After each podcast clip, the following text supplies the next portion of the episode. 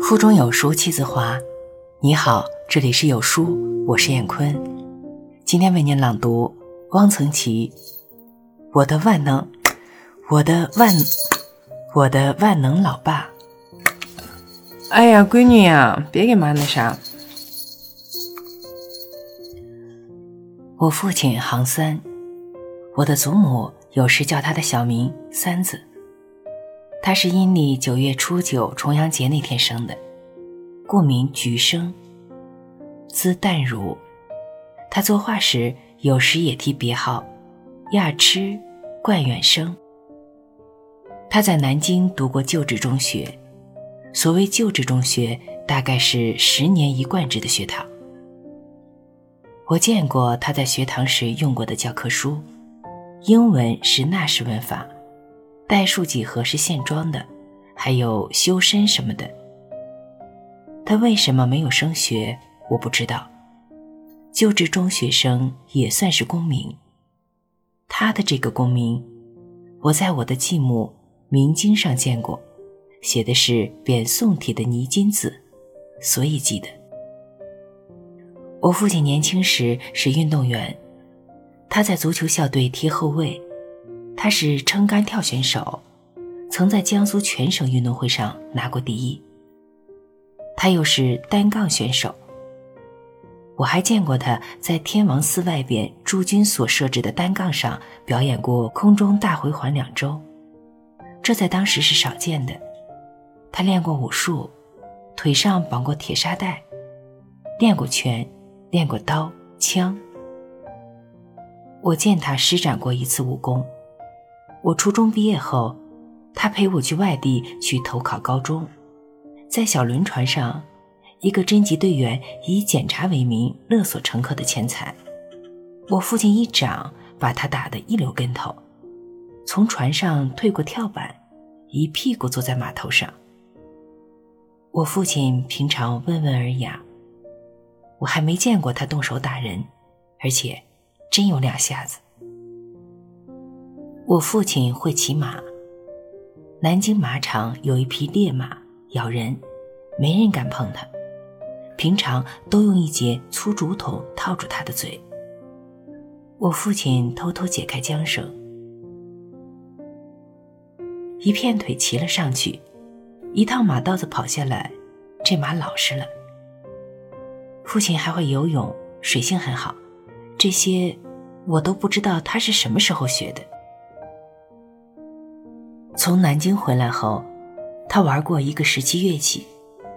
他到苏州去了一趟，买回来好些乐器：笙箫、管笛、琵琶、乐琴、拉琴腔的板胡、扬琴，甚至还有大小唢呐。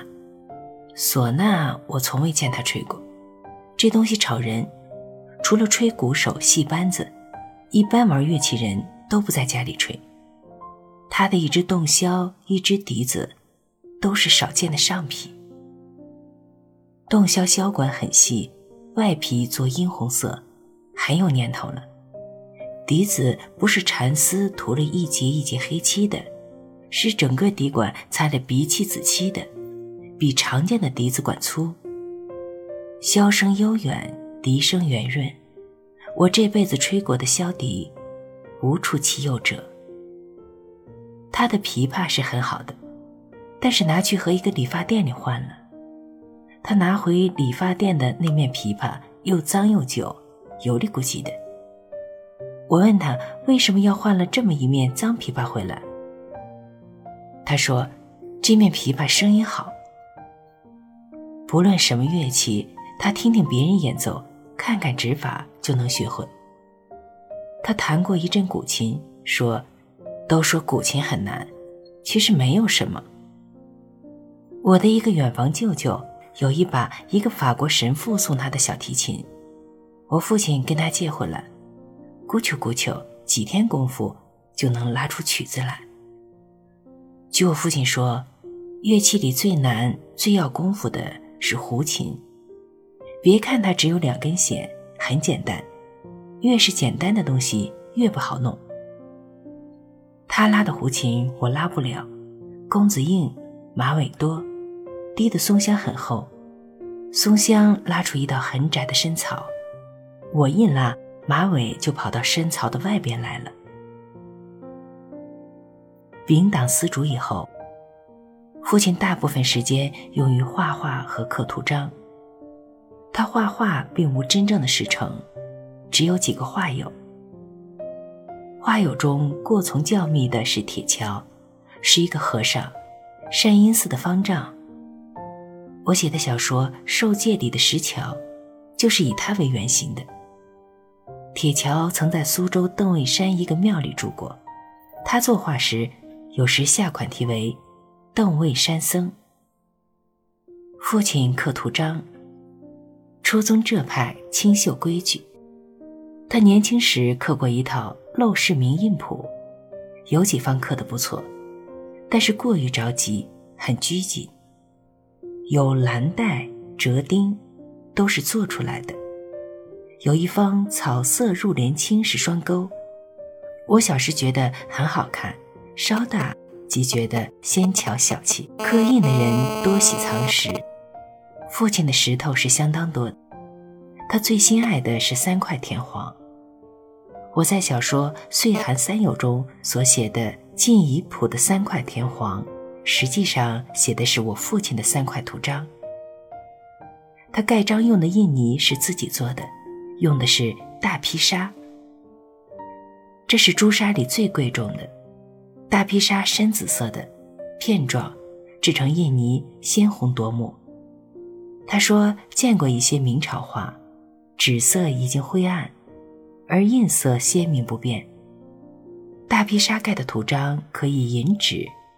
即用手指摸摸，印纹是鼓出的。他的画室的书橱里摆了一列装在玻璃瓶的大披沙和陈年的蓖麻籽油。蓖麻籽油是调印色用的。我父亲手很巧，而且总是活得很有兴致。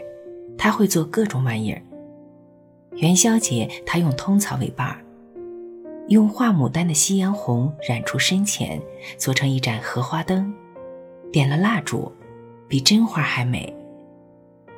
他用蝉翼铅染成浅绿，以铁丝为骨，做了一盏纺织娘灯，下安细竹棍儿。我和姐姐提了，举着这两盏灯上街，到邻居家串门，好多人围着看。清明节前，他胡风筝。有一年，狐狸一只蜈蚣，是绢糊的。他用药店里称摄像用的小等子，约蜈蚣两边的鸡毛，鸡毛必须一样重，否则上天就会打滚儿。他放这只蜈蚣不是用的一般线，是胡琴的老弦。我们那里用老弦放风筝的家父实为第一人。他带了几个孩子在麦田里放风筝，在碧绿的麦垄间奔跑呼叫。我想念我的父亲，想念我的童年。虽然我现在是七十二岁，颇然易老。夏天，他给我们糊养金铃子的盒子，他用钻石刀把玻璃裁成一小块一小块，再合拢。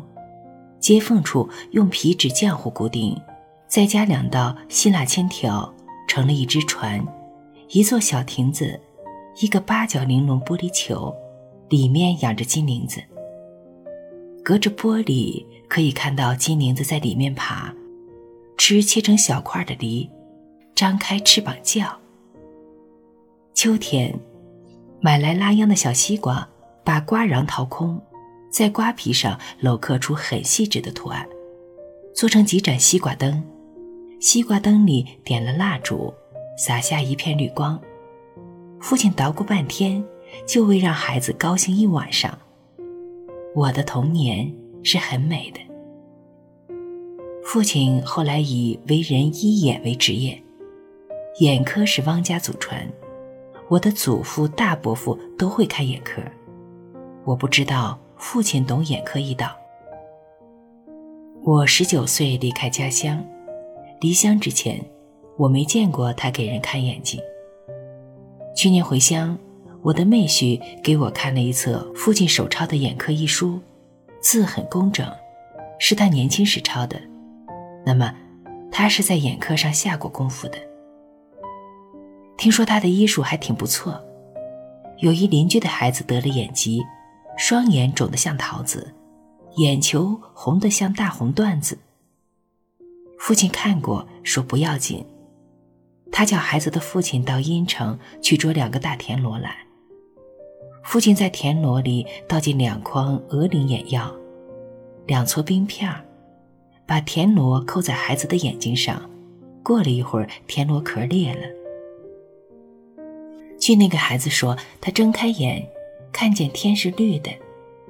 孩子的眼好了，一生没有再犯过眼病。田螺治眼，我在任何医书上没看见过，也没听说过。这个孩子现在还在，已经五十几岁了，是个理发师傅。去年我回家乡，从他的理发店门前经过，那天他又把我父亲给他治眼的经过，向我的妹婿详细的叙述了一次。我父亲配制过一次眼药，这个配方现在还在，但是没有人配得起，要几十种贵重的药。包括冰片、麝香、熊胆、珍珠，珍珠要是人戴过的。父亲把祖母帽子上的几颗大珠子要了去。听我继母说，他制药极其虔诚，三天前就洗了澡。一个人住在花园里，把三道门都关了，谁也不让去。父亲很喜欢我，我母亲死后，他带着我睡。他说我半夜醒来就笑。那时我三岁，我到江阴去投考南京中学，是他带着我去的。住在一个市庄的站房里，臭虫很多，他就点了一支蜡烛，见有臭虫，就用蜡烛油滴在他身上。第二天我醒来，看见席子上好多好多蜡烛油点子，我美美的睡了一夜，父亲一夜未睡。我父亲很会做菜，而且能别出心裁。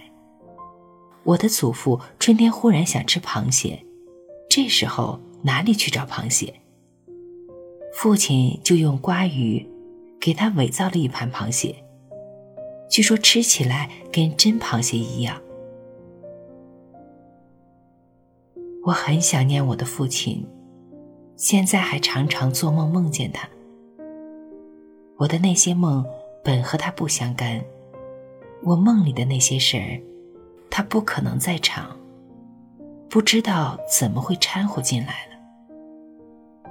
好了，文章分享完了，愿你拥有美好的每一天，再见。